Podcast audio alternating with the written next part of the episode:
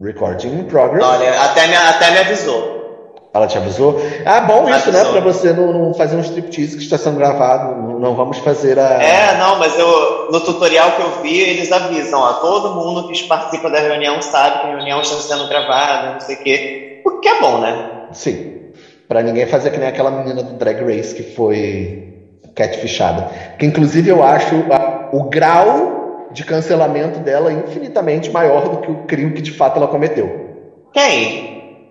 A mulher que foi cancelada do top 4. Ah, é a Sherry Pie, é a Sherry Pie. Gente, eu acho que o que aconteceu com a Sherry Pie é muito exagerado, porque o que, que ela fez? Ela enganou uns trouxa pra Não, mas ela enganou muitos trouxas. Ah, gente, porque existe muita ela... gente trouxa na vida, é isso? Não, mas aí também, é, mas o problema maior eu sinto é que ela estava personificando justamente a produção do programa, né? Então, assim, eu acho que é, isso é outra questão complicada também. Eu já fui catfishado nessa vida. Eu nunca catfishei ninguém, mas. Deus me livre ser esta pessoa que está gravando, mas eu acho fazer gente bonita de trouxa. É repartição histórica, assim. Mas vamos lá, vamos começar.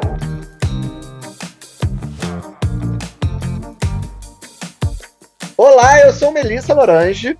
E eu sou Yanxi, e nós somos velhas amargas. Felizmente. Mais uma sexta-feira.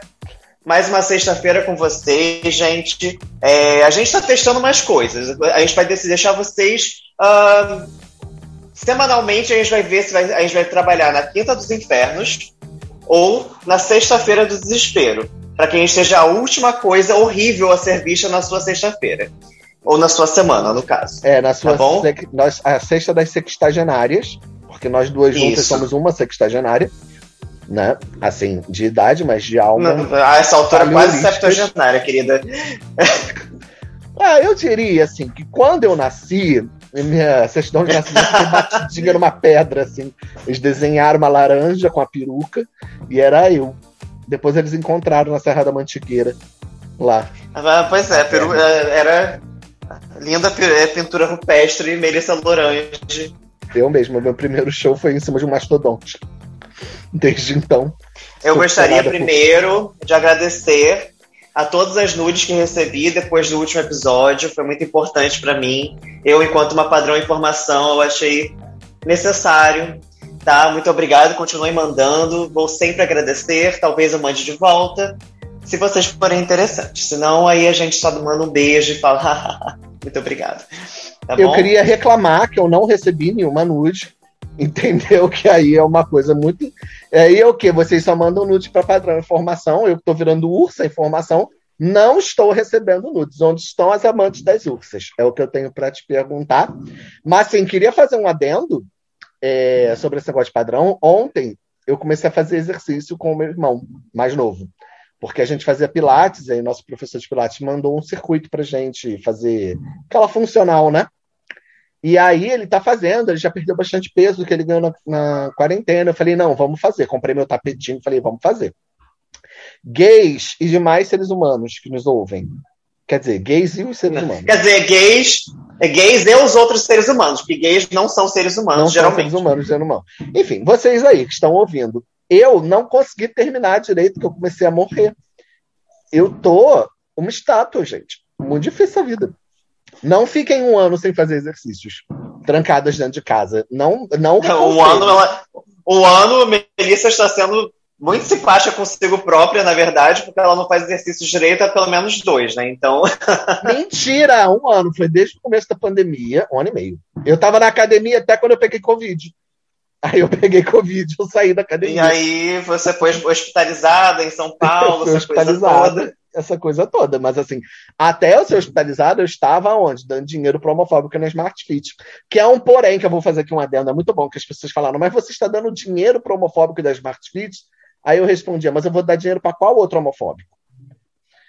É, é, essa é a pergunta. Qual é a rede de academias com atendimento nacional em todo o território, valor acessível, que é gerida por um LGBTQIA, para eu poder dar o meu dinheiro? Porque assim, esse boicote, no caso, não deixa ele menos rico e me deixa não, menos. E assim, eu vou, dar, eu vou dar muito mais dinheiro, que geralmente é pelo menos o dobro, para qual outro homofóbico? A verdade é, é essa. Qual outro homofóbico que vai ser? Porque aí as pessoas, ah, não, mas aí tem a, a, a academia das crianças da sua casa. Eu falei assim, mas no caso eu não estou morando no endereço só. E a vida é assim, porque agora, na pandemia, eu podia dar dinheiro para a academia aqui do lado, né? Mas aí não tenho mais dinheiro. Inclusive, mandei isso. Não, e não só isso. Essa coisa, eu estava vendo esses dias uma, uma discussão que até foi a própria Rita Von Hunt estava falando sobre, sobre isso no programa que era do Rodrigo Hilbert e agora é da Fernanda Lima. Não tenho certeza, porque eu não, tô, não tenho assistido GNT. Mas uh, eu vi o recorte dessa, dessa entrevista ela estava falando. É muito fácil você fazer todas essas escolhas, muitas aspas aqui para quem está ouvindo, acertadas quando você é rico. Se você tem que pensar quanto você tem por mês para gastar, é, se vale mais a pena você não comprar o alecrim dourado que nasceu no campo e foi semeado e comprar o alecrim só da Casas Pedro mesmo, talvez realmente seja muito difícil você fazer essas escolhas, né? E eu diria que a maior parte da população, infelizmente, não consegue comprar o alecrim dourado. Então, é, eu acho que é o mesmo caso da Smart Fit o acesso que a população tem às academias, não, vão, não vão dizer só Smart Fit, existem similares, né? Não, eu acho eu não consigo nem elencar muitos, mas tem similares que geralmente são um pouco mais caros, também tem isso, né?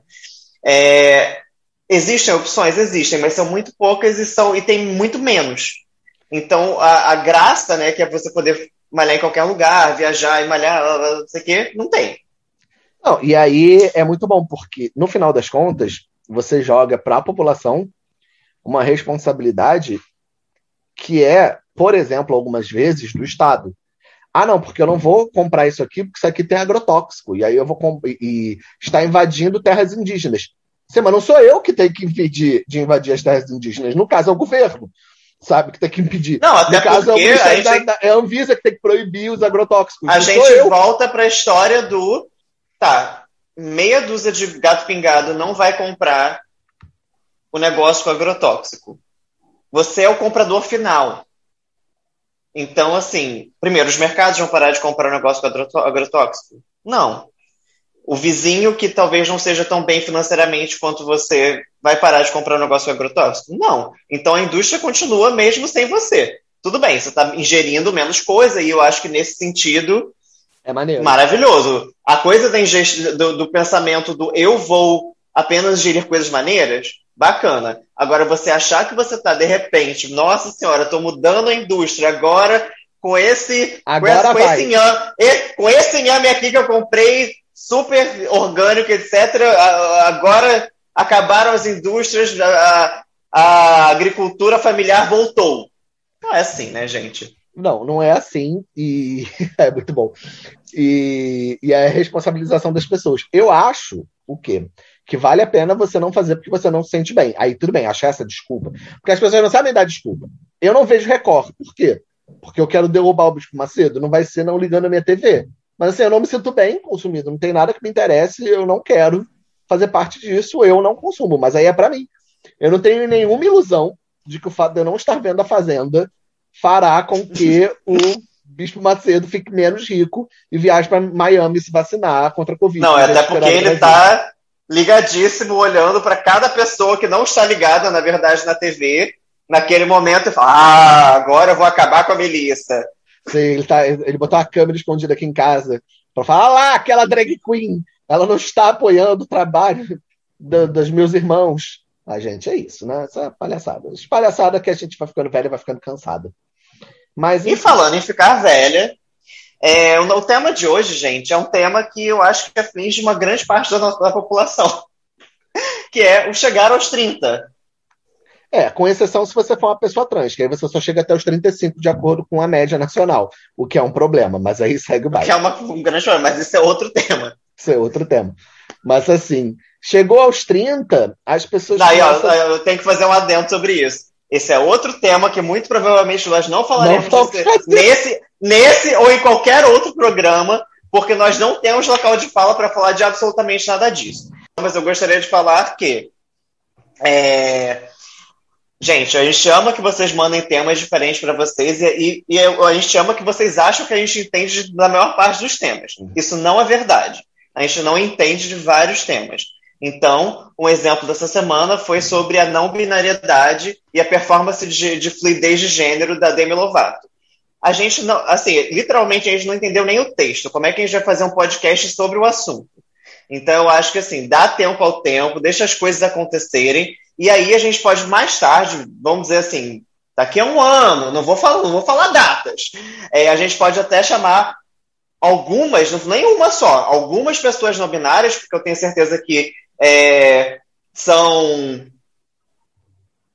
posições e opiniões divergentes também, porque né, pessoas não são monolitos, é, e a gente pode conversar sobre o assunto, né? nem falar, explicar nada, não, porque o interesse desse podcast não é nem explicar nada, não, é bater papo mesmo. É bater papo mesmo. Não, e pelo amor de Deus, eu não sei nem se aquilo é real, ainda tem isso, né? É, Fonte. ainda tem isso. Fonte, Fonte vozes, vozes da cabeça. Miro em algum momento. Em algum momento até falaram que era.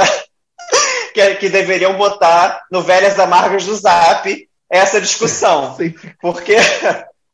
Gente, é muito bom. As pessoas falam as paradas e todo mundo compra. Assim, tem vídeo dessa mulher falando isso, saiu no, no perfil oficial. Que nem o Bolsonaro ontem. A Beyoncé deixou o Bolsonaro cagado, né? Você soube disso? A Beyoncé. Não, não, não soube. Então, deixa eu te contar esse babado. A Beyoncé. Eu também não sei o babado inteiro, mas eu vou contar meio babado, que é melhor do que nenhum babado. A Beyoncé tem ou criou uma fundação contra a fome e virou os olhos uhum. para o Brasil, porque o Brasil voltou ao mapa da fome e nós estamos com é, emergência alimentar para grande parte da população brasileira de novo. Né? Que saudade uhum. do meu ex. E aí ela falou isso. Tipo, gente, é, é muito surreal, né? A gente voltou, a gente era exemplo mundial de vacinação, não somos mais. Não. Exemplo mundial de erradicação da fome, não somos mais. E do sarampo da poliomielite. É, quais listas mais a gente vai voltar a ter negativamente? Meu Deus. Pois é. Aí a Beyoncé postou isso, logo depois o Bolsonaro postou que ele estava distribuindo comida para as populações indígenas e nananana. Aí eu fui baixando assim para ver os comentários das pessoas falando que ele estava se tremendo da Beyoncé, que é sempre muito engraçado, mas uma pessoa expressou a minha dúvida, porque eu estava achando esquisito, queria saber o quê. Ela falou: gente, vocês não precisam nem acreditar nesse tweet. Não tem fonte, não tem edital, não tem foto da entrega das coisas, não tem nota fiscal da comida, não tem ata de reunião para falar. É um tweet. É um tweet. Tweet da política pública. Eu posso no tweet falar que eu fiz o que eu quiser. Nem, nem. Não precisa provar, pois é. Não, não precisa provar. E aí, assim, gente, é só um tweet. Às vezes, um tweet é só um tweet. Uma pedra é só uma pedra. E Carlos Drummond de Andrade poderia atualizar isso hoje em dia. Mas a questão é, não dá para levar tudo que a gente vê na internet diretamente como verdade. Às vezes é só trollagem. E aí é muito fácil, porque você joga uma faísca e a galera taca a palha em cima, sabe? Para pegar mais fogo. E eu fico, cara, por quê? Isso tudo vem de um ponto muito importante. Por que, que vocês têm que comentar tudo? É, é. isso. Você vê um negócio absurdo que não faz o menor sentido, você não precisa expressar que você está achando que é um absurdo não faz o menor sentido. Assim, você vira e fala, hum, que coisa estranha, que não faz o menor sentido. Vou bater uma punheta, sabe? Vou comer um, uma fatia de torta, vou jogar videogame. Não precisa dar atenção para todas as coisas absurdas que aparecem, antes, inclusive, delas acontecerem. Porque, assim, se a Demi Lovato tivesse feito um show que fosse ridículo. fluindo de gênero. Fluindo de gênero de forma tosca, que as pessoas falassem, nossa, isso aí é, sei lá, Pikmoney. Digamos assim, tá? É uma sugestão. Sugestão, uma suposição. Digamos que isso aconteceu, foi ridículo, foi contraproducente. Aí a gente pode comentar, mas a parada nem aconteceu e vocês já estão não, a coisa nem existe, né, no caso. Pois não, é. a coisa nem existe. A ideia nem é uma ideia ainda, é tipo um boato. Parem de cair em boato e acreditar em tudo que vocês Não, é, eu acho, eu, eu, acho que em muitos sentidos, é, é, muitas pessoas elas ficaram confusas ao compartilhar, é, e até quando eu compartilhei o assunto, porque assim, para mim, o texto já era confuso e era, era muito mais do tipo, ah, o que, que isso quer dizer, né? O que, que isso quer dizer? Sabe? Obviamente, depois, posteriormente, eu até vi algumas pessoas é, que são pessoas não binárias se sentindo ofendidas, etc. Eu até apaguei o post, mas eu fiquei assim, ah, eu fiquei curioso para saber se isso vai para algum lugar, sabe? Pois é, mas aí provando o quê? Que Anchi é uma velha amarga do Zap que. Enfim, mas voltando ao tema de hoje, que é fiz 30 anos e agora? Márcia, é isso. Ah, vamos primeiro dizer uma coisa. Ninguém faz 30 anos igual. Acho que isso é o primeiro ponto muito importante. Hum, definitivamente não, pois é. Não faz 30 anos igual. Os seus 30 anos não são os 30 anos. E isso, assim, não vou nem botar a linha temporal. Os seus 30 anos hoje. Você fez 30 anos hoje. Parabéns para você. Feliz aniversário, menino geminiano uhum. de 30 anos hoje. Deus dia. me livre. Ah, eu vou acabar comendo, né? Que bom, é isso, e reclamando depois. Mas menino que fez 30 anos hoje, geminiano. Você não tem os mesmos 30 anos de uma pessoa da sua mesma cidade, de outro bairro que você. Não, vocês não Definitivamente, é. 30 anos. Você não tem os mesmos 30 anos de alguém que mora no norte, nordeste, sul, sudeste do Brasil, nem que não, e eu acho que nem de outro gênero. As suas vivências, elas importam muito. E vivências, criação, são coisas que são muito fortes, né? Eu, eu acho. São marcas então, muito, pra... muito grandes. É. Potentes. Mas fala aí, como, isso, como é que não, foi tá, você? Isso, não, não, só concluindo. Isso e outra coisa que é, é importante, é fazer 30 anos em 2020, 21, 22, 23, não é fazer 30 anos em 2000 nem. Não, e detalhe, fazer 30 anos numa pandemia. Numa pandemia. E eu já tenho 35, então fazer 30 anos hoje já não é de forma nenhuma fazer 30 anos 5 anos atrás. Já é outra uhum. parada, né? Mas aí vamos aí, como é que foi os meus 30 anos? Foi ótimo, eu vou te dizer como é que foi a sensação de fazer 30 anos, né? Enquanto pseudo twink, né? Porque você passou dos 25, você não deveria mais ser twink, mas como eu não aparento a idade que tem, as pessoas ainda davam um pouquinho menos, né? É, e acho que tem, as pessoas fazem isso mais do que, do que hoje em dia para mim, mas enfim. É, Muito aí, mais, até hoje. Sim, até hoje. É porque você é mais baixinho também, né? É. Vai, segue aí. fazer 30 anos foi. Primeiro eu quero dizer como é que foi fazer 25. Isso é importante. Ah, obrigado, porque isso para mim, para mim, vamos lá eu acho que o que é importante para mim é de delimitar isso. Eu acho que tanto eu quanto você, talvez mais eu do que você, mesmo você sendo um pouco mais velho que eu, eu comecei a sair muito cedo. Uhum.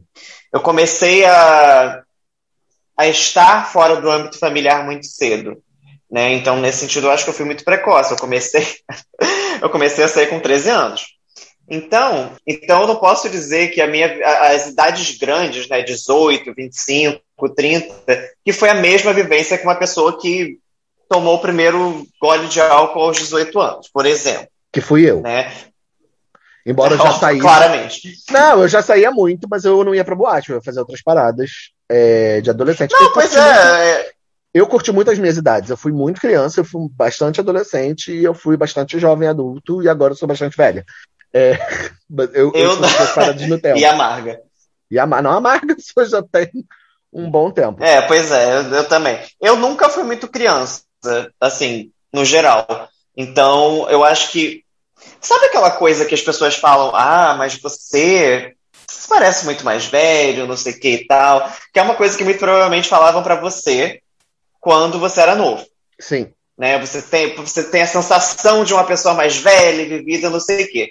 E aí, hoje em dia, eu olho para pessoas mais novas que eu e tudo mais, e eu paro para conversar e falo: pode até ser que você seja realmente uma pessoa bastante madura, mas tem coisas que só o tempo cronológico vai te dar. Sim. Não tem jeito. Não tem. Sabe? É, mas, de qualquer forma, fazer 18 para mim não significou absolutamente nada, porque eu já estava no auge da minha loucura, saindo fervos, eu não sei o quê, eu estava tipo, cagando para tudo é, escola. Como bom adolescente. Como bom adolescente e tal. Mas pensa, isso foi uma coisa que foi escalando. 13 anos, comecei a sair. Com 15 anos, eu fui morar na China. Eu, eu fui morar na China sozinho. O que, que você acha que aconteceu quando eu voltei da China? Depois de um ano e meio sem supervisão. A coisa ficou muito mais louca. Sim. Como é, é que você bota rédea em alguém depois disso, né? Também é, é, então assim, é, exatamente. Nem se quiser então, botar é, rédea. Eles tentaram, não, não deu muito certo. É, aí, 18 significou muito pouco para mim. Mas, ao mesmo tempo, eu acho que os 25 fizeram muito mais sentido. Por quê? Quando você é muito novo, você tem, mesmo independente do seu, do seu grau de maturidade, o que seja, eu acho que novela, filme, essas coisas dão um, um grau de uh, ilusão, e é literalmente uma ilusão, Sim. do que, que vai ser a sua vida nessa idade, né? Que você já vai estar formado na faculdade, que muito provavelmente você não está morando mais com seus pais, que você vai ter um emprego que pode nem ser maravilhoso, mas vai te pagar bem o suficiente para você poder morar sozinho e se sustentar. Essas coisas todas. Então, para mim, quando eu fiz 25, foi uma idade em que nada disso tinha acontecido. Né? Eu acho que aos 25 eu estava na minha segunda faculdade, não completa, uh, ainda perdidíssimo no que fazer, apesar de eu já já estava fazendo outras coisas, né? Tipo, eu já estava trabalhando com arte, já estava trabalhando com maquiagem e tal. Só que é engraçado que essas coisas paralelas a gente, por mais que aquilo te diga muito mais, você ainda acha que aquele, aquela, aquele traçado retilíneo que, a, que os seus pais é isso, te dizem. Né? Não, e, e, que seus pais te dizem que, você, que é o que você tem que fazer, que é escola, faculdade, não sei o quê, é isso que você tem que fazer. Então, ao mesmo tempo que você paralelamente está arrasando, fazendo mil coisas, etc., aquilo parece o norte que você tem que seguir. E às vezes em, em seu próprio detrimento, né? Porque você está deixando de focar suas energias é, e, e, consequentemente, ficando até chateado, triste, etc., com essas coisas, para estar tá ali, né? É, então, é, para mim, meus, 25 foi é, muito pior. Os meus 25, eu dessa lista, né? Eu preciso estar num relacionamento, me sustentando, formado e empregado. Eu tinha tudo, com 25 especificamente, eu tinha tudo isso. Mas nada estava funcionando muito bem, sabe? Então, assim, é, ter essas coisas não garantia absolutamente nada. Eu estava dividindo casa. E aí é isso também, eu estava dividindo casa, eu tinha um emprego que literalmente pagava as minhas contas, eu ficava miserável. É, com 26, na verdade. 25 eu tava terminando as coisas. Eu tava pelo menos empregado e terminando a faculdade. Mas o que aconteceu comigo. Tava bem 20... encaminhado. É, tava encaminhado, mas assim. Mas o que aconteceu comigo com 25 anos é muito doido, o que aconteceu com 25 anos. Eu fiz aniversário de 25 anos. Eu estava. É, eu ainda morava aqui com a minha mãe. Logo depois eu me mudei, mas eu ainda morava aqui. Eu estava fazendo RPG por causa da coluna. Já coisa de, de, de quem tem postura horrorosa, né? A criança que não tinha postura nenhuma. E aí eu fazia o quê? De sunga ou de short, eu acho, a, a RPG. Eu fiz 25 anos, eu comecei esse, esse tratamento. Duas semanas depois, eu estou falando duas semanas depois, eu cheguei e a fisioterapeuta perguntou: o que aconteceu com você de duas semanas para cá que você engordou tanto? Gente. Foi isso. Assim, ela falou na minha cara. E o que aconteceu? Eu tive o que eu fui descobrir depois, né? O que as pessoas, muitas pessoas têm, uma segunda puberdade. Eu voltei a ter muito Gente. Eu, uhum. Meu metabolismo mudou completamente. E é muito engraçado que foi exatamente com 25 anos. Parece que o, o corpo fez 5, 4, 3, 2, 1, uh! É, eu não comia mais do que eu comia antes. E eu estava engordando muito. Eu não mudei muito nada do que eu estava fazendo, mas a minha vida mudou, porque meu corpo resolveu sozinho ser outro corpo. E aí. É, é, e esse é o tipo de vivência muito maluca, né? Porque a gente, por exemplo, não você agora, é, a gente sempre foi muito magro. Não, eu sempre é... fui muito magro. Se eu te falar a gente em, sempre foi muito magro, Em né? números, deixa eu te falar em números. Eu pesei por muito tempo da minha vida 55 quilos. Assim, durante toda a, a juventudezinha eu pesei 55 quilos. Quando eu fiz 20 anos, eu fui para 60 quilos. Que era uhum. um peso. Peso de pessoa, né? Peso de pessoa, eu tenho 1,75m, 60 quilos, ok. Peso de ser humano. Com 25 anos, eu fui para 65 quilos, assim. Engordei 5 quilos. Do nada. Uhum. Com 26, eu já estava com 70. Então, Nossa. em um ano, eu engordei papo de 10 quilos. Do nada! Não, não mudei. Eu sempre comi bastante, mas assim, eu tive que. E aí foi quando eu entrei no polidense. Porque eu precisava fazer algum exercício. E eu gosto de exercícios que produzam coisas. É, a ideia de academia para mim é muito chata, porque não, você não tá fazendo nada, só tá repetindo o movimento, e isso eu sempre achei muito chato. Mas aí você está produzindo você próprio. Ah, mas eu não consigo ver assim. A minha visão não funciona dessa forma. Eu não, eu não, eu preciso do, do, do resultado imediato. Porque o que acontecia nas aulas? Beijo, Júlio Peixoto. No final da aula, faltando, sei lá, 5, 10 minutos, ele botava uma música e deixava a gente no freestyle. Isso, para mim, meio que pagava. Eu fazia duas horas de aula seguidas, assim, era bem pesado. Isso pagava o sacrifício do exercício, que era muito pesado, e meu relógio aqui despertando uhum. na remédio, do exercício que era muito pesado. Então, tipo, aquele tempo eu botava em prática o que eu estava aprendendo também, então era ótimo. Aí eu virei meio uma cavala nessa época. E eu fui morar fora, então. Então, para mim, os 25 foram muito marcantes, porque eles marcaram. Fora da casa da mãe, gente. fora da casa da mãe claro. já. É, é, foi. É, você não foi morar fora, fora do, do país. Não, fora da casa da minha mãe. A, a, a expressão parece. É, enfim, é, é, mais ou menos. A minha mãe é um país mesmo, né? Uma mulher maravilhosa. Mas é uma nação aquela mulher. Mas é isso, os 25 me marcaram mais do que os 30, porque os 25 exigiram uma mudança de tudo. Eu tive que mudar minha visão sobre meu corpo, eu tive que comprar roupas novas. Eu tô. Parte da minha vontade, inclusive, de emagrecer na pandemia não é só porque eu tô enorme, é porque foda-se. É porque eu não tenho dinheiro para estar tá enorme. Eu tenho que ficar gostosa nas roupas que eu já tenho. Eu não posso, eu não tenho dinheiro para ficar gostosa em outras roupas. A minha questão não é não estar gostosa, eu estou gostosa. Você não tem, você não é, tem como renovar o armário inteiro, no caso. Não tenho, ainda mais que são dois armários, que é o meu armário mais da drag. Gente, meus figurinos não cabem mais. Figurino é um negócio que tem que caber. Figurino é um negócio que tem que caber. Então, enfim. Gente, sem contar que figurino geralmente é um puto investimento, né? Você quer usar aquilo pro resto da vida. Pro resto da vida, não pode mudar, não. Então, assim, meus 25 foram mais marcantes para mim do que os 30. O que os 30 trouxeram foi a certeza de que eu não ia cumprir o que se esperava dos 25. Porque com 30, eu desfiz a casa que eu estava morando coletivamente, vim eu e uhum. cachorro para casa da minha mãe, onde estou até hoje, inclusive. Eu já era funcionário público, mas assim. Nossa, já tem tudo isso de tempo? É, é já, muito já, louco, né? O tempo é muito passa. Louco. Tem seis anos que eu estou aqui de volta.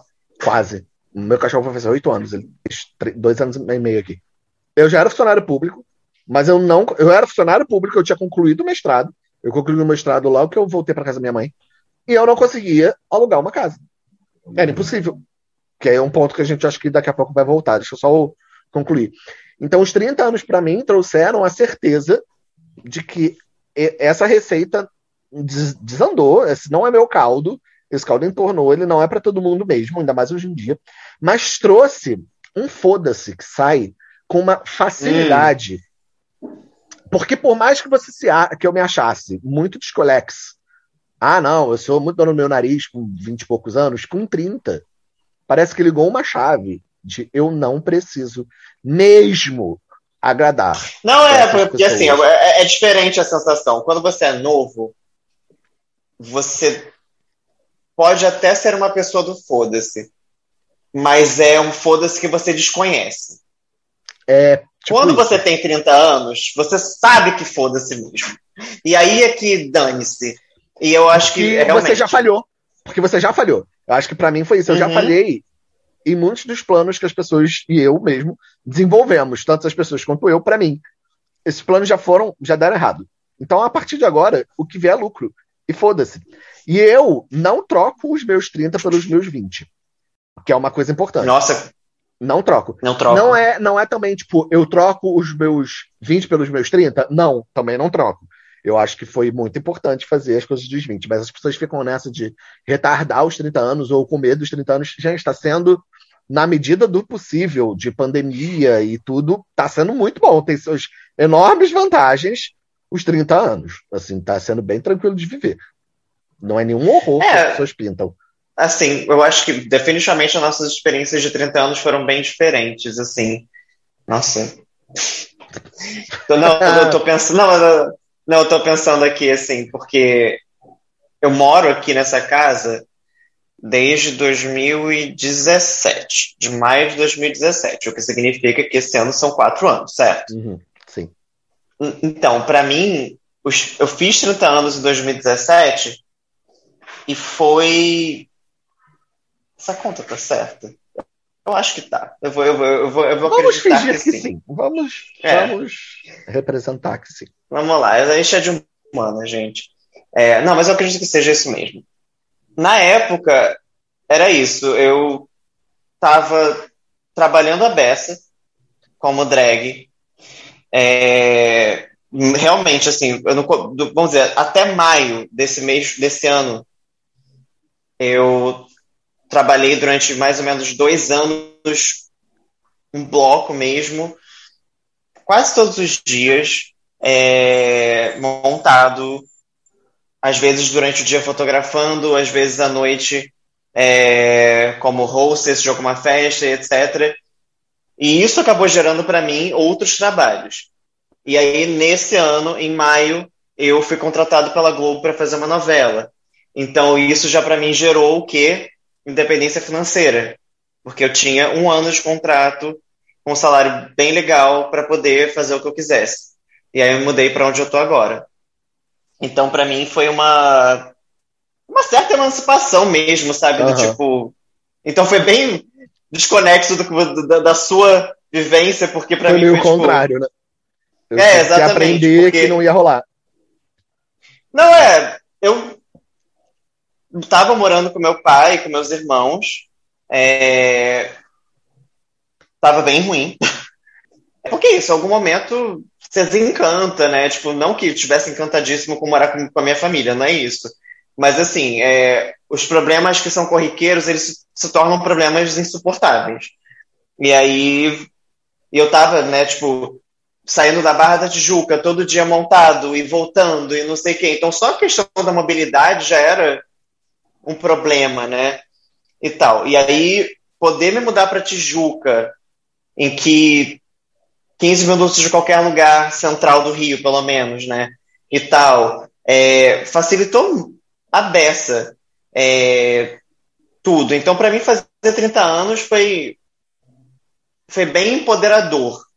Mas, assim, definitivamente eu 100% compadeço da. Compadeço não, eu compartilho da, do, dessa coisa do foda-se, porque eu acho que isso tem, tem uma potência real. Tem assim, um lugar de, tipo, de existência, né? Tem um lugar de existência do tipo, ah, gente, eu cheguei até 30 anos, tá tudo certo, vamos, vamos fazer o que dá, vamos embora. Eu não sei o quê.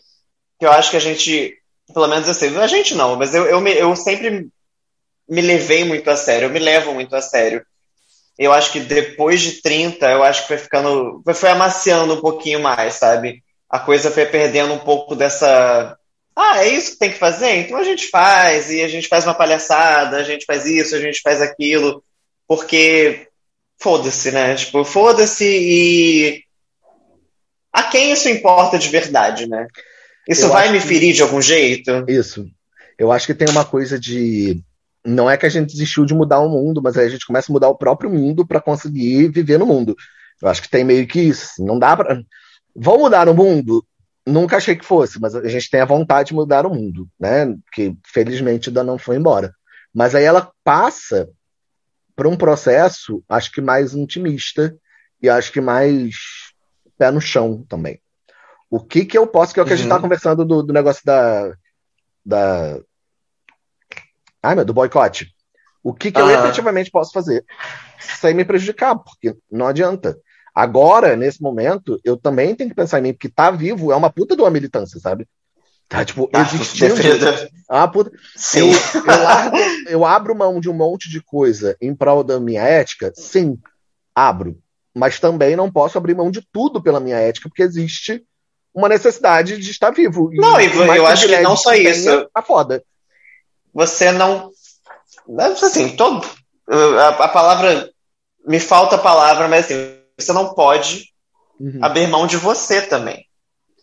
Eu acho que, em muitos sentidos, assim, eu acho que quando você é muito mais jovem, idealista, você abre mão de você próprio para poder fazer as coisas acontecerem.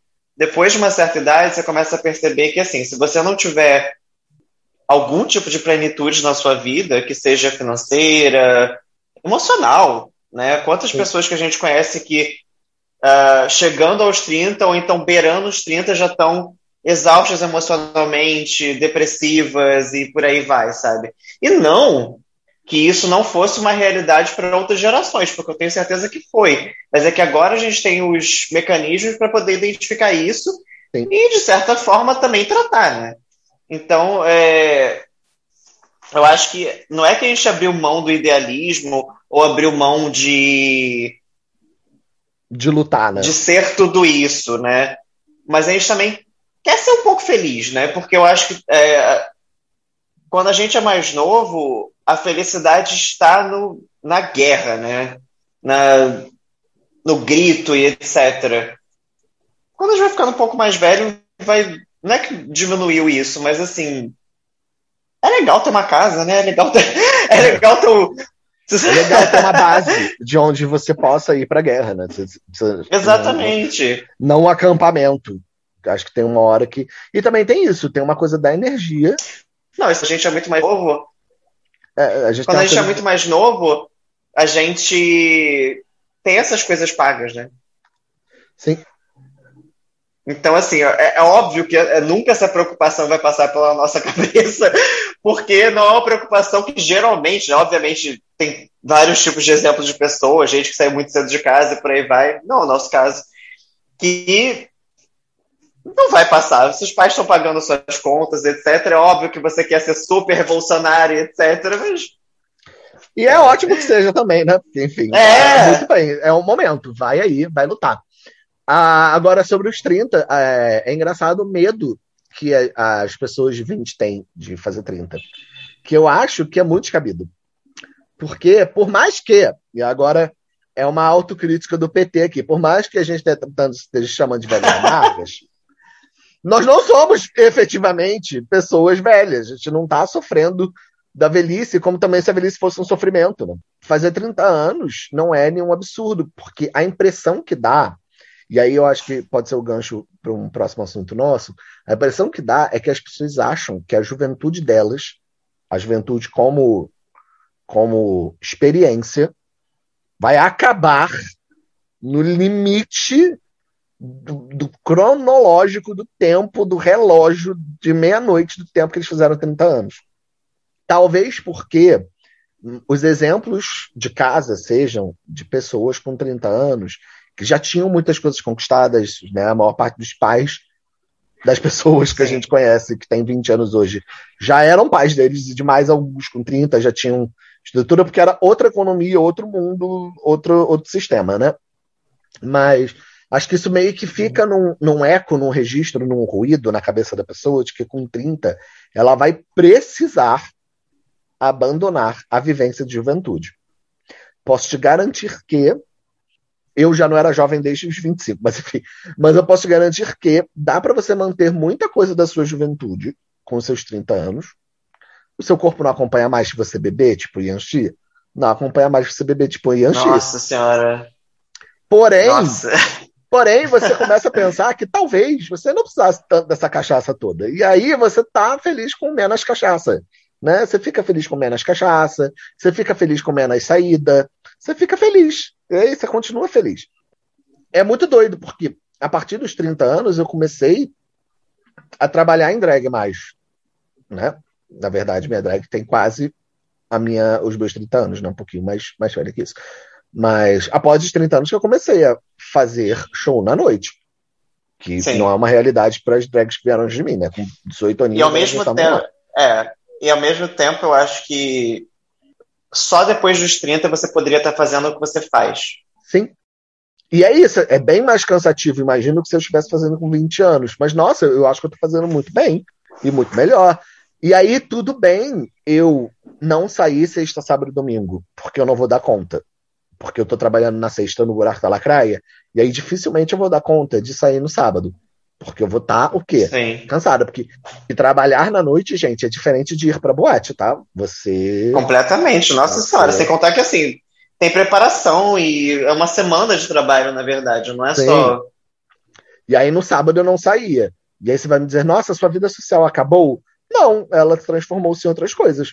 Eu, por exemplo, me reconectei ao prazer de jogar videogame. Mais depois dos 30 anos. Que era uma coisa que eu sempre quis fazer. Que é coisa muito jovem, né? Ah, coisa jovem. E aí tô eu aqui mudando fazeres. Mas que não uhum. significa que eu tenho que abandonar aquilo que me conecta com a minha juventude, a minha infância, a minha adolescência, porque eu fiz 30 anos. Foda-se, eu continuo vendo anime de, de garoto de 13 anos, tá brincando na rua. Foda-se, por quê? Porque eu gosto. E aí é um foda-se muito bom, porque é um foda-se, tipo, por que eu tenho que mensurar os meus prazeres para que eles se comportem como deveria ser a impressão das. Ah, foda-se! Não, sem contar que assim, é, não existe. Não existe essa uma festa que vai ser tão espetacular que se você não for. A sua vida da, vai acabar. Sua vida acabou, exatamente. Sabe? Depois dos 30 para mim, que obviamente combinou com o fator de morar sozinho, foi o momento em que eu pude fazer uma coisa que eu não podia fazer muito na casa dos meus pais, né? Que era receber gente em casa, é, música, bebida, papo, montação, debaixo do meu teto, sabe? Uhum. Não que meus pais não gostassem de montação e blá blá blá, etc. Mas era a casa deles e tem limites, né? Então. Já é, em casa, minha, aí... minha mãe, só adendo, rapidinho. Minha mãe, outro dia, isso é, isso é engraçado, ela falou: Ai, por onde anda a Zâmbia? E a Alexandra e as outras meninas, porque a Zâmbia e a Alexandra vinham mais pra cá, né? E, e, e tal. Ai, tô com uma saudade da bagunça na cozinha. Minha mãe uma pessoa taurina, ela odeia bagunça. E aí a gente deixava se uhum. montando. Porque onde é que vai caber uma família? 300, é, pois é, 300 pessoas. Uma mãe e quatro filhas, né? Cinco pessoas se montam na cozinha. Na mesa da cozinha, vários espelhos, uma loucura, uma ajuda a outra. E não tem montação com limpeza 100%. Gente, isso não existe. Vai cair um pó, vai, vai, vai sujar a base, vai manchar um batom. E aí a mesa. com a Melissa por perto, definitivamente não. não comigo gente. por perto, então, imagina. É, primeiro que é uma família que tem duas piscianas. Já começa por aí.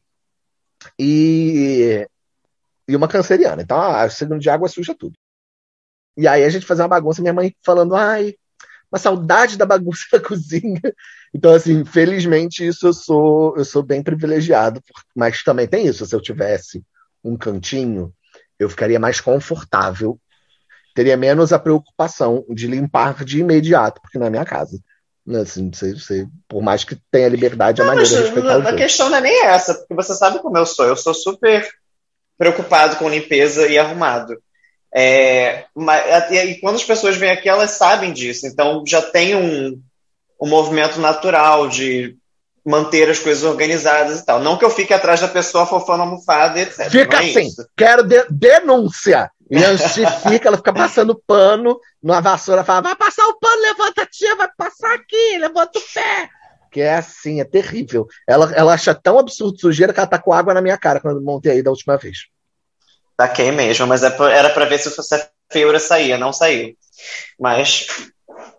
É, mas. É, mas é, é, isso, assim, depois dos 30, para mim, foi esse lugar do. Ah, dá para fazer coisa em casa também, não precisa ser tão fora, sabe? Porque eu acho que pra gente, pelo menos assim, na minha vivência, a, o externo era onde eu poderia viver o meu máximo, é onde eu, sabe, boate, festa, encontros do fórum que a gente fazia parte, uhum. essas coisas todas, eram espaços em que você estava fora do seu núcleo familiar que você poderia ser você mesmo, etc. Mas quando você já está um pouco mais velho e que isso já está muito estabelecido, que se a sua família não viu é porque ela é cega, é, então. Desculpa. Então, que, não, é que meio é, é isso, assim, é, que é o seu caso, assim, a sua mãe sabe quem você é. Então, assim, ela se tornou sua parceira porque ela entendeu, não, ok, vamos Vamos lá, então como é que eu consigo abrigar e acolher é, é, é esse estilo de vida que, que o meu filho tem? E é isso, eu moro sozinho, então eu pude criar esse universo em que todas essas coisas existem, em que eu posso ser esse máximo, etc. Não é à toa que um dos meus quartos, o maior quarto da minha casa, é o meu camarim. Porque isso faz tão empiricamente parte da minha vida que precisou. Precisou desse espaço é, eu tenho um armário de cinco portas, né? Que é, deve ter uns três anos antes desse armário. ele é dividido entre roupa de cama, Melissa Lorange e eu. Sendo que Melissa Lorange ainda ocupa mais um espacinho mas para lá, sim, né? Porque da roupa de cama, inclusive. Que é bem. Gente, drag é um negócio que ocupa espaço, né? É Muito bem doido. Espaço. É bem louco isso. Mas aí eu queria só fazer um gancho daquilo que a gente estava falando, do que acontece com o ex-Twink. Né? Ai. Porque... Cara, então, na real. Até engasguei. Porque isso é uma coisa que eu estava prestando atenção, que se você pensar, inclusive, em, em pessoas famosas, né? Em, né? nem, nem pensando uhum. em pessoas, pessoas famosas, quando elas vão envelhecendo, elas ficam desesperadas. Porque aparentemente só existe a beleza específica do jovem. E isso, para meninos, inclusive para gays, é muito focado. Inclusive para gays, principalmente para gays, eu diria. Inclusive, é, principalmente para gays, é muito focado na imagem do twink. Né? Porque o twink, ele se tornou um trope sexual, né? Um estereótipo sexual que, convenhamos, para quem tem predisposição física, consiste em fazer nada. O que é ótimo. Vamos combinar. Você precisa. Cara, mas é muito louco, né? Eu não sei se você lembra, mas assim, quando a gente era muito mais novo, nós éramos twinkies, mas ao mesmo tempo, a galera em volta, muita gente, é, eles se transformavam nesses twinkies. Sim. Quanta gente que eu, que eu conheço que era hiper peludo e se depilava semanalmente para manter aquela imagem de twink, ou então dietas infinitas para manter o corpo absurdamente magro e tal. É, é muito louco, né? Pensar que é, como tudo é forma, né? É, tudo, é, tudo é fórmula. Mas tem essa coisa, para muita gente é muito fácil, para outras pessoas é um sacrifício, né? Mas pra... então, eu não sei. Mas, mas eu, eu, eu tô eu, falando, não, mas aqui, eu vou só falando da, das botando o ponto das ex-twink, ex-twink, naturalmente twink. Não tô, uhum. não, tô nem, não tô nem chegando nas pessoas das dietas mirabolantes. Inclusive porque o que acontecia na nossa época não era nem dieta, era, era, era problema alimentar mesmo, né? Que a é, gente, é.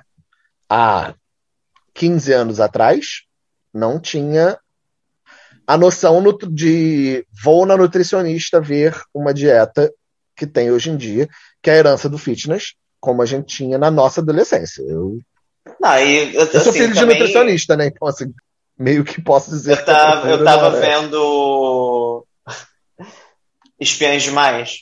Uhum. E, cara, tem uma piada que é muito real e que, assim, eu acho que a gente, enquanto criança, não vai entender, e muito possivelmente a gente, enquanto muita gente, enquanto adulto, também não vai entender, porque eu acho que tem que ter mais ou menos a nossa idade, talvez até um pouco mais velho. É, que era, tipo, uma delas resolve fazer uma greve de fome, enfim, resolve fazer uma greve de fome. E aí ela fala: ai, greve de fome, esse negócio de fome é muito anos 90. Na época, obviamente, eu não me liguei. Gente, mas assim, anos 90 e início dos anos 2000 foi o auge dos distúrbios alimentares Sim. divulgados, né? Sim. Como a gente conhece. O primeiro é Big Brother, o primeiro Big Brother tinha a Lia. A Lia era bulímica. Ela vomitava no banheiro do Big Brother. E isso foi. É verdade. Isso foi um marco. E a gente falar que Big Brother na cultura, isso foi um marco porque tinha uma pessoa sofrendo distúrbio alimentar ao vivo. Ao vivo. Para todo é. mundo ver. E era quando saiu Anna Song, do Silverchair, que era um homem falando sobre a sua experiência como é, anoréxico. E as pessoas começaram a, a, discutir que isso não era. Que é outra coisa que não se fala muito, né? Distúrbio alimentar de homem. Que, e aí é isso, como assim esse cara é anoréxico? Como assim ele tá preocupado em engordar? Porque tem essa ilusão de que homens podem engordar se eles forem bem sucedidos, né? Foda-se e a mulher que tem que se preocupar com a imagem. Então, assim, de fato, era passar fome mesmo. Assim, a ideia de, de nutrição como princípio de fazer exercício. É muito nova. E é muito nova, tipo, anos 10, tá? Não é nem muito nova anos 2000. Porque uhum. as pessoas irem fazer um acompanhamento é. Enfim, voltando só aos Twink. E aí o que acontece com o Twink quando ele envelhece? Ele virou uma Barbie. Porque parece, parece a, a, impressão é que é o caminho mais, abre aspas, natural, fecha aspas, para você continuar sendo um trope sexual, um estereótipo. Você, você ser desejado, né? Eu acho que tem é muito desejado. isso. Eu, eu tenho, na verdade, assim, eu, eu, falo muito sobre isso no meu outro podcast. Mentira, que não tem outro, gente. Não tem nem paciência. mal, mal tenho paciência para isso. É, que é. Geralmente, quando a gente é mais novo, que é o nosso caso, na época e tal, assim, a gente via uma galera muito estilosa, que era essa galera muito twink, etc e tal.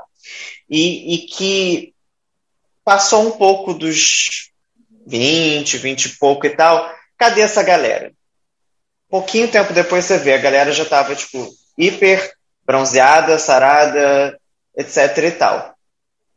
Talvez isso também seja trocar seis por meia dúzia, porque ambas as coisas davam trabalho. Sim. Tá?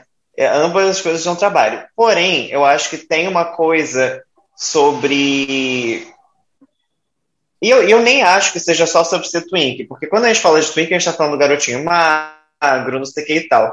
Mas a gente pode falar também sobre os outros tipos de corpos, porque eu acho que cabe muito. Tem um lugar da conformação, que é o que, que é mais fácil para eu, eu, ser assimilado? As pessoas querem ser assimiladas, né? Uhum. As pessoas querem ser fazer parte de algum grupo, elas querem e, obviamente, serem, ser desejadas, porque é, uma pessoa que chega aos seus 30 anos e, é, e pesa 45 quilos, talvez não seja a pessoa mais almejada, um homem, né? Geralmente não seja, porque para mulher é o inverso. É, é.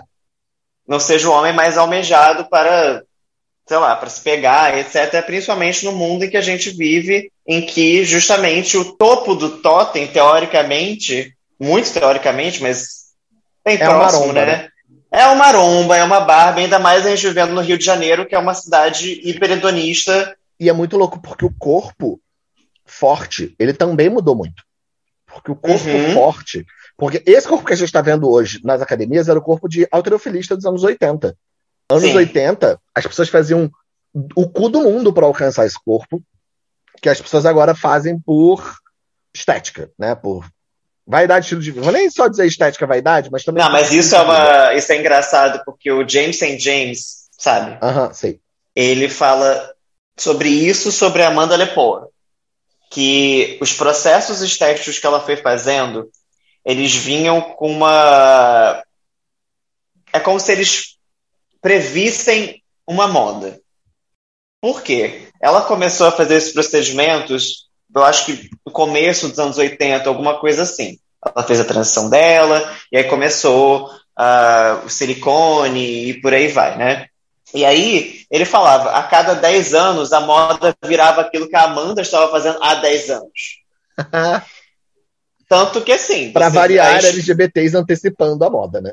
Antecipando a moda. Sempre. E é tanto que assim, você vê o que. como ela está hoje em dia, eu vou ser sincero, eu não acho tão surreal assim mais.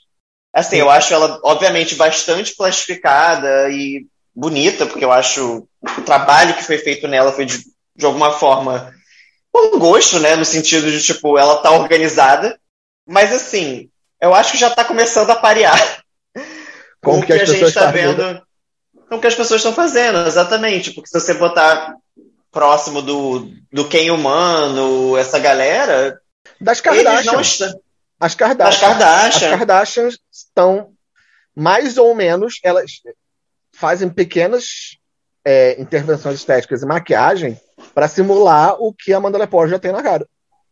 E no corpo. Exatamente. Só que a Amanda Lepore tem para para sempre, né? Ela já faz alterações do corpo mais permanentes do que do que essas meninas, porque elas têm também a ideia de que a moda vai mudar, elas vão ter que fazer outra coisa daqui a não sei quantos anos. Vai ter, vão ter que fazer outra coisa.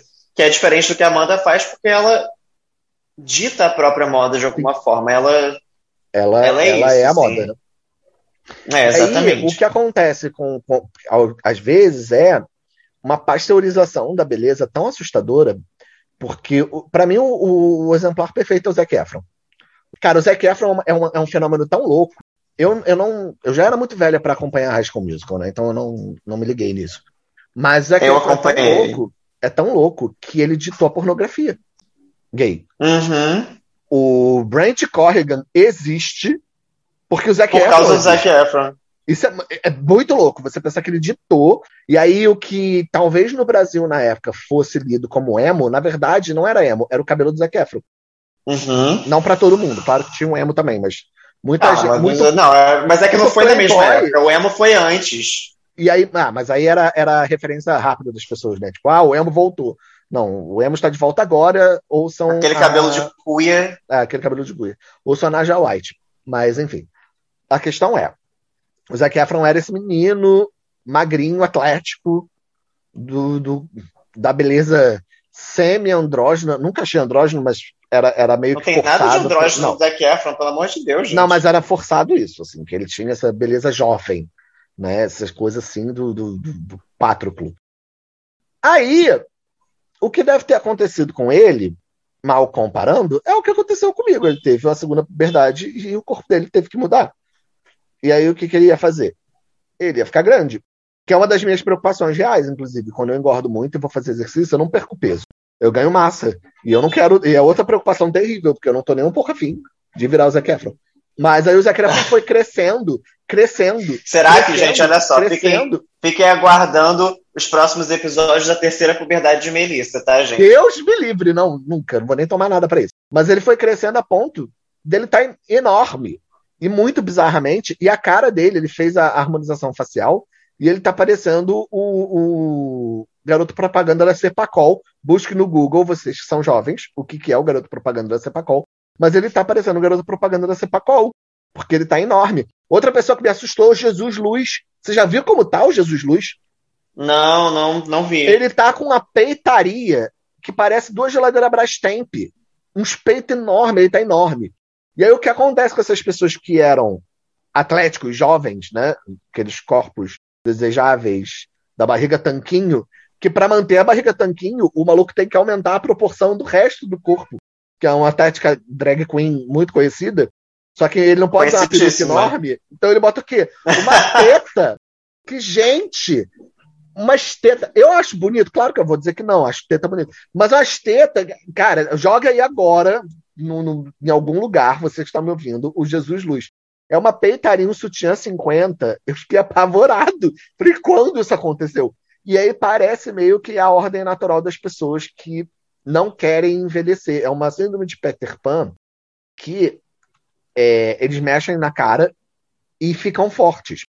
Só que eu não acho que esse tamanho todo expresse qualquer juventude. Não me parece que isso é igual a ficar mais jovem. Para mim, não Não, não tem essa definitivamente não. leitura. Eu não sei o que acontece. E, e a gente vê muito isso em. Eu vejo muito isso. Você vai pra praia, você vê as Kakura, que elas estão esticadíssimas, né? Trincada de malhar, que elas se recusam. A, a- a- se recusam a aparentar. Os braços que são 160 só, são só veias. são só veias. A bicha, gente, ela peida, sai pó branco de. Não vou dizer nem do que, que é, pode ser de whey, pode ser de pó. Mas eu fico gay. Gay? Pra que tudo isso? Será que você não consegue um meio termo eu acho, não envelhecer é, e não parecer um G.I. Joe? O que eu acho preocupante também sobre, assim, ou, na verdade hipócrita sobre isso, é que geralmente são essas justamente as pessoas que botam os aplicativos que só, que só gostam de sair com quem gosta de se cuidar. E eu fico pensando, cara, que cuidado é esse? É que cuidado. Exatamente, porque bem ou mal, e aí retornando ao pessoal do Alecrim Dourado, o que você bota no seu corpo também importa, né? Então, para você chegar a esses resultados todos, olha, impossível não é fazer naturalmente, mas quantas dessas pessoas fazem isso naturalmente? Olha, tem o caso de algumas pessoas que tiveram hepatite medicamentosa por Uhum. causa de produtos que tomam para ficar grande. Assim. E drogas também, mas acho que só as drogas e o álcool talvez não tivessem sobrecarregado tanto o fígado da pessoa. E é isso, é uma, é um- uma hepatite muito específica. Porque ela tem Sim. nome, é hepatite medicamentosa. Você tomou tanto remédio que é o que a galera da ivermectina tá tendo agora. Né? Tá, tá, enchendo o cu de cloroquina e ivermectina. Tá tendo esse tipo de hepatite, que é muito específico. Que não é uma uhum. hepatite natural, assim, você pegou uma doença. Não, você provocou sobrecarga no seu fígado de tal forma que a medicação é muito diferente. Enfim, é uma loucura, assim, as pessoas estão muito doidas. Aí eu acho muito engraçado esse caminho do Twink, porque tem esse caminho e também tem o caminho, que eu conheço vários amigos nossos têm, de virar urso que também é ótimo, que eu acho muito bom. então, eu acho extremamente válido. E, na verdade, o que eu acho bacana, assim. Porém, o urso também tem padrão, é... né? Isso é uma coisa que a gente tem que. Tem, pois é. Pontuar que as pessoas falam, ah, engordou é urso. Não, não, não. Que aí os ursos são uma. Inclusive, meu amigo Will, beijo pro Will, ele fez a. Acho que a tese ou a dissertação dele em psicologia sobre a comunidade dos ursos. Então eu estou falando de um lugar científico que é uma comunidade super. Não, e eu acho que das comunidades, não, das comunidades que a gente conhece, eu acho que talvez seja uma das mais antigas, né? Que tem mais estrutura, por assim dizer. Inicialmente, a ideia da, da comunidade ursa, para mim, ela, ela, ela, me vem com, com, com, felicidade, porque é aquela coisa do, poxa, vamos aceitar nosso corpo, não sei o que e tal, mas é só teórico, porque no final das contas, até dentro dessa comunidade existe um padrão, e existe um padrão a ser seguido, e você pode sim não ser aceito. E é um padrão muito, é. muito hipermasculino também, né? Porque Deus me livre. Se você é gordo e viado já ainda é afeminado, aí é foda. Aí não, não tem muito espaço, não, que a galera não, é. não recebe bem. Não tem, não tem lugar para você. Não tem lugar E também tem uma coisa, você assim, polêmico falar isso, não vou nem falar a fonte, mas uma amiga minha, ela estava fazendo um trabalho com a galera do empoderamento de corpo e não sei o que e tal, é, a galera gorda, né? E aí ela estava conversando sobre o assunto e uma das meninas que estava com ela falou: Você não é gorda o suficiente para ser chamada de gorda, então você não faz parte disso aqui, tá bom? E assim foi. Então, insanidades, eu... insanidades temporárias que a gente. É. Não, assim, obviamente essa minha amiga ficou chateadíssima e tudo é aquela coisa que eu estava falando da última vez. Você é socializado como uma pessoa gorda. Você é socializado como uma bicha. Você é socializado como um homem urso e tudo mais. Aí de repente chega alguém e fala para você, não, mas você tira não sua carteirinha, né? Tira sua carteirinha. É, exatamente. Não, você não atingiu. Parece que está medindo peixe, né? Tipo, você não atingiu o tamanho ideal para conseguir o prêmio de pesca da ursidade, enfim. É, gente. Não, é, para, e também para mim parece aquela coisa do. Mas nossa, você é viado, eu nunca. Nunca nem achei. Não que tenham dito isso pra mim, porque. Mas... Não, jamais escutei. Frases que nunca escutei. Essa frase. Frases que eu nunca escutei. Mas assim, né? Tem, tem casos de tal. Como se isso fosse uma coisa. Gente, seja você, o que for, sabe? Pelo amor de Deus. Deixa a gorda ser gorda, o urso ser urso, pelo amor de Deus é complicado, é bem difícil. Enfim, então, resumindo esse assunto, você que vai fazer 30 anos, jovem, se você vai fazer 30 anos, parabéns.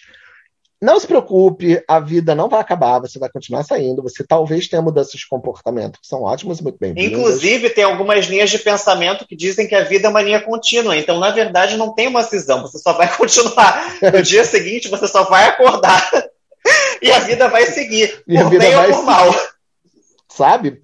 É, talvez o que acontece seja de bom, bom, bom grado, tato, né? De bom gosto, bom tom. Talvez seja de bom tom você pegar pessoas de no mínimo 20 anos aí, né? Botar um, um negócio para 10. Deixar os meninos de 18 recém-saídos da fralda para os outros meninos de 18 recém-saídos da fralda. Assim, é uma dica que eu dou. Assim. Mas, é, assim, é sugestão. Sugestão, porque aí eu acho que o gap geracional difícil. Porque imagina, eu tenho 35 anos. Aí eu vou pegar um moleque tentando na faculdade. Difícil para mim. Acho difícil. Gente, olha só. Eu não tenho nenhuma pretensão com a Melissa de falar o que vocês devem fazer. Mas assim, é comprovado por estudos que é um grandíssimo saco pegar a galera da cidade, porque eles não têm assunto algum. E você, aos 30 anos, eu espero, tem um pouco mais de vivências e um pouco mais de coisas a contar, tá? Então, mas assim, quer pegar? Você pegue sim, porque o tema de hoje não é pegação. É... Não, mas eu tô falando assim, talvez não seja de bom tom, mas aí vai de qualquer um. É aquela menina, né? É de bom tom? Não é de bom tom. Quer fazer? Faz. É. Mas, gente, olha só, se, se é para terminar com algum tipo de dica, não, não se levem tão a sério. E não leve os 30 anos tão a sério também. Eu acho que chegar aos 30 é entender que a merda pode ficar pior, mas assim, tá tudo certo, vambora. É, não se desespere, tudo vai continuar. A não ser que você ganhe na Mega Sena, a sua vida vai continuar na exata mesma mediocridade. Não vai ter tanto tanto pulo de qualidade assim, porque até porque olha, olha o estado que nós estamos. É, você você está sobrevivendo à pandemia, então o que vai acontecer daqui para frente é só sorte. Amigo, sobreviveu a 2020, ao governo Bolsonaro, porque é todo ele, né? É um timing é. perfeito. Sobreviveu ao governo Bolsonaro, meu, meu irmão, minha irmã, minha irmã, concordemos. Tá ótimo, tá maravilhoso, tá muito bom. E agora vamos para o quê? Nossos quadros semanais. Yanxi, faz a chamada do quadro. Pequenos elogios. Temos pequenos elogios. Começa, Yanxi. Qual é o seu pequeno elogio? Deixa eu pensar. É por isso que a gente tem que se preparar antes. A gente não, a gente não tá tendo essa. Eu tenho meu pequeno elogio. Meu pequeno elogio eu já tenho. Meu ah. pequeno elogio vai para Juliette Freire. Hum, olha. Porque eu elogio, sinceramente, a coragem de você ir cantar com Gilberto Gil, subtonar a música inteira, que para quem não entende, subtonar é desafinar para baixo, em vez de desafinar para cima tá com a desenvoltura no palco de uma primeira eliminada da Queens e o concurso e sobreviver. Gente, você tem que ter muita coragem. Eu tô falando sério, assim, pode parecer piada, porque eu acho que qualidade artística, foda-se. Quem sou eu pra ficar? É ruim, é ruim, mas tanta coisa ruim que eu consumo, né? Uma das minhas músicas e clipes. Mas ela conseguiu sustentar uma onda, né? Não, não, não é nem sobre isso. É, é, uma das meus músicas e clipes preferidos é Sheila Mello Água. Então, assim, qualidade não é o que eu estou buscando. Vide minhas é. amizades. Mas eu acho que é uma coragem, porque eu tenho certeza que ela sabia que não ia ficar bom. Imagina, você vai pra. E é por isso, gente, mas é, é por isso que ela recusou Gil. fazer. Não, ela recusou fazer clipe, ela recusou gravadora, porque assim, ela sabe que ela não tá pronta. Gente, cantar no karaokê é diferente de você cantar de verdade. De verdade. Gente, e, e não vou nem dizer que ela não saiba cantar, mas uma coisa é saber cantar, outra coisa é você cantar com alguém né? Uma música que canta muito. Que canta... Não, agora que ele tá velho, ele nem canta muito, mas que entende muito de canto. Então tem, é, eu acho que eu me cagaria de medo de fazer um show de drag do lado, sei lá, da Meme dos Brilhos ou do lado da Lorna Washington. Porque a pessoa que tem muito drag, sabe? Uhum. Eu, eu, tipo, eu, eu, Melissa Lorange, só subiria no palco se eu tivesse certeza de que eu não ia fazer cagada. Eu tenho certeza Sim. que a Juliette sabia que não ia dar muito bom, não. Mas ela sobreviveu. E ela não só sobreviveu, como ela conseguiu vender isso.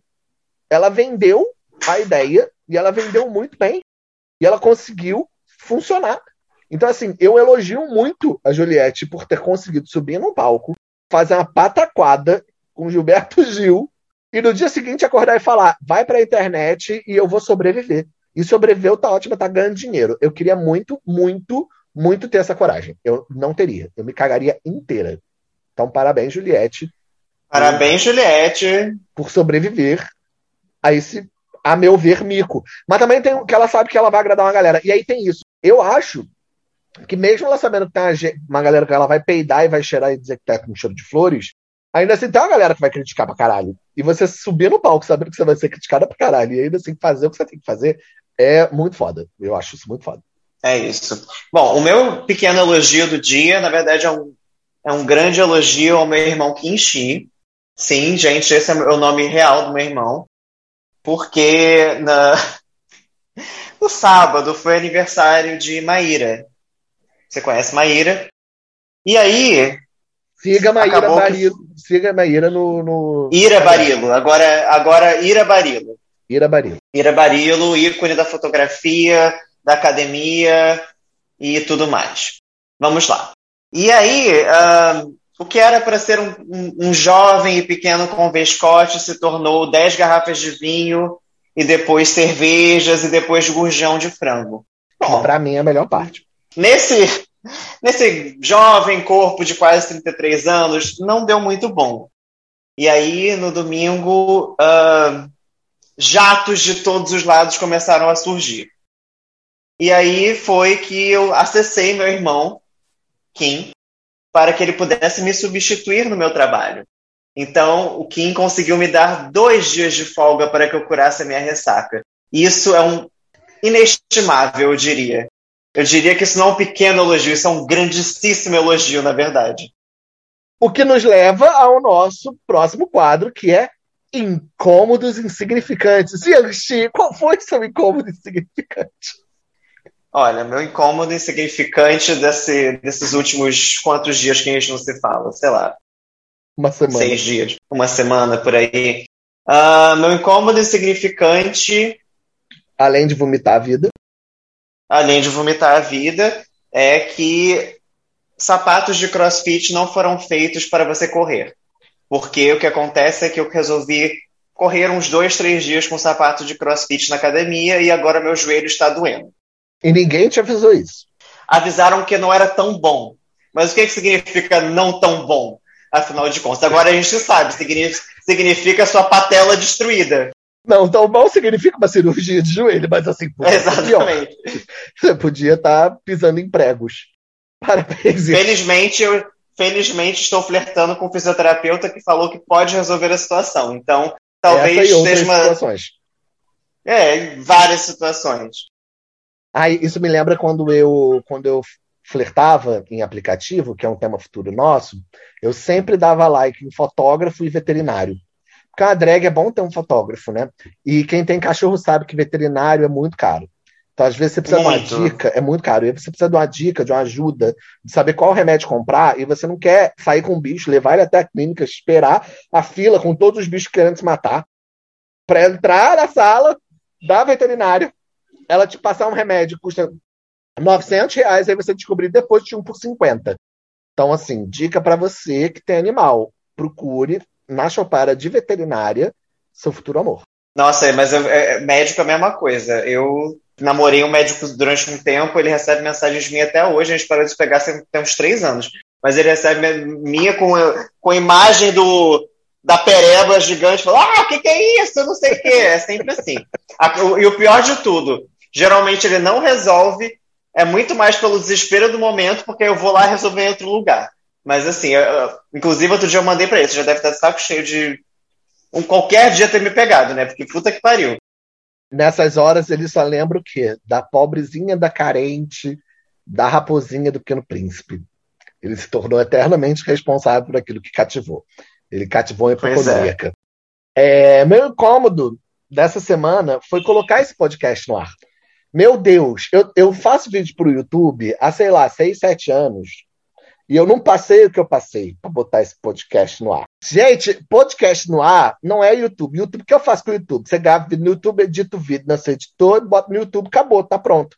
Não, o podcast você tem que achar um lugar, hospedar o podcast.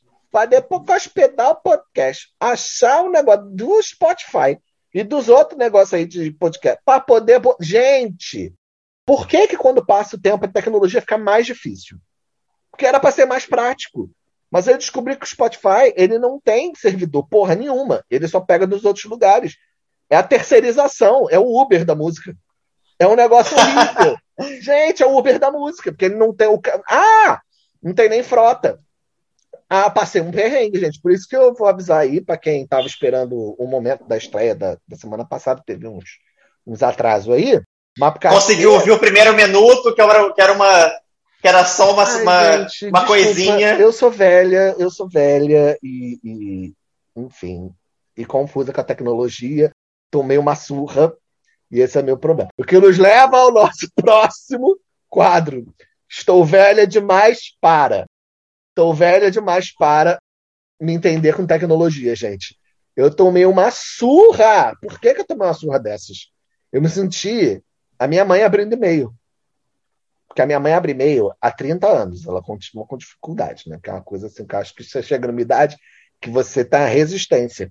Nossa, apanhei, eu queria agradecer Ricardo Paçoquinha, esse lindo, gostoso, cheiroso. Olha, eu não sei, ele é de uma cidade, acho que do Goiás, ele, ele não mora perto de mim, então assim, eu não posso chupar esse menino em agradecimento pela ajuda que ele me deu para botar esse podcast no ar.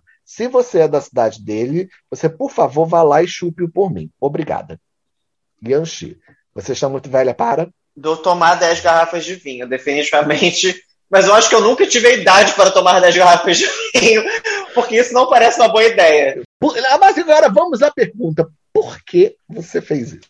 Era um ambiente social, a gente estava ali. E aí, quando você, quando você vê, cadê o vinho? Cadê a garrafa? Tudo se foi. Nada mais me lembro. Todo mundo girou, girou, girou. Mas, mas girou loucamente com jatos de vômito no dia seguinte. Ninguém viu esse vexame. Não, essa é a melhor parte, né? Você passou esse vexame em casa sozinho. Sozinho. Talvez os vizinhos tenham ouvido sons guturais e tudo mais, mas. Eles podiam achar que era apenas um ensaio de sepultura. Acontece. Exato, olha só. É. Exatamente. Gente, então, e com esse giroscópio de vômito, nós terminamos o nosso episódio de hoje, deixando um gancho para o próximo. Nós falaremos sobre aplicativos de pegação. E para inserir vocês na nossa conversa, nós queremos saber de vocês quais histórias muito loucas vocês têm para falar. A gente vai ler algumas delas durante o programa e comentar. Exatamente. E assim, é... e nós vamos pegar o que? O histórico dos aplicativos de pegação. Nós vamos contar uma timeline dos aplicativos de pegação. Porque a gente está no aplicativo de pegação desde antes de vocês terem pentelho. Então, assim, e vocês então... têm que entender que o aplicativo de pegação é o quê? Um privilégio. Nossa, minha filha! O aplicativo de pegação é uma conquista. Assim, o primeiro, o primeiro tijolo do Stonewall foi o quê? Passo inicial para que você hoje. Dia, o primeiro aplicativo de pegação foi aquele tijolo. Foi aquele tijolo. Você hoje em dia colocasse um emoticon de raio para comprar cocaína em vez de dar o seu cu. E é assim que a gente se despede hoje. Mande sua colaboração para este podcast. As nossas redes estão por aí. Né? Esse podcast provavelmente terá cinco horas. Não, vai ser muito bem editado. Tá? Vocês digam que vocês gostaram, que vocês não gostaram também, porque nós somos pessoas adultas e sabemos lidar com críticas. É, não que nem o Edir Macedo, que está olhando você não assistir a programação dele. não, Edir Macedo. Tá? E aí a gente quer suas histórias de pegação, a gente vai contar as nossas histórias de pegação e nos encontramos em breve. Se Deus quiser, tenha uma boa sexta-feira, porque a princípio o plano é que isso tenha, tenha saído de manhã na sexta-feira. Mas se não saiu, tomara que sua sexta-feira tenha sido boa. E se não saiu na sexta-feira, foda-se também, porque a gente não é obrigado a nada. Um beijo, gente! Um beijo. Ah, sejam amargas.